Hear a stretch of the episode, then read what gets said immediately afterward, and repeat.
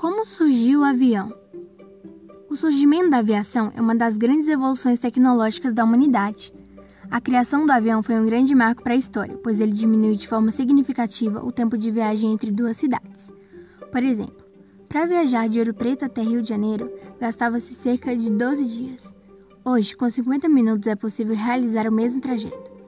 O avião teve origem com um brasileiro de ascendência francesa, chamado Alberto Santos Dumont, que teve a vida invadida pelo sonho de voar.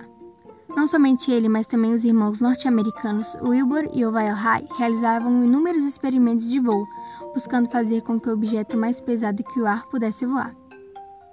Contudo, nessa época já existiam alguns veículos, como por exemplo os balões e zeppelins, que conseguiam se colocar acima das nuvens baseados nos princípios de Arquimedes.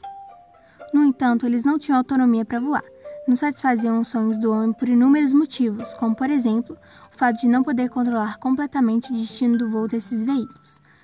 Foi em 23 de outubro de 1906 que Alberto Santos Dumont apresentou um rústico avião a uma comissão julgadora, 14 bis, marcando dessa forma a origem da aviação. Mas como é possível um veículo sendo mais pesado que o ar voar? Quando no ar o avião não cai porque existem forças que atuam sobre ele, contrabalanceando seu peso, mas como o peso é direcionado para baixo, a força que o equilibra no ar é direcionada para cima. O que faz com que o avião não caia, na verdade, a velocidade dele e as suas asas. As asas de um avião são projetadas e construídas de forma que elas cortem o ar.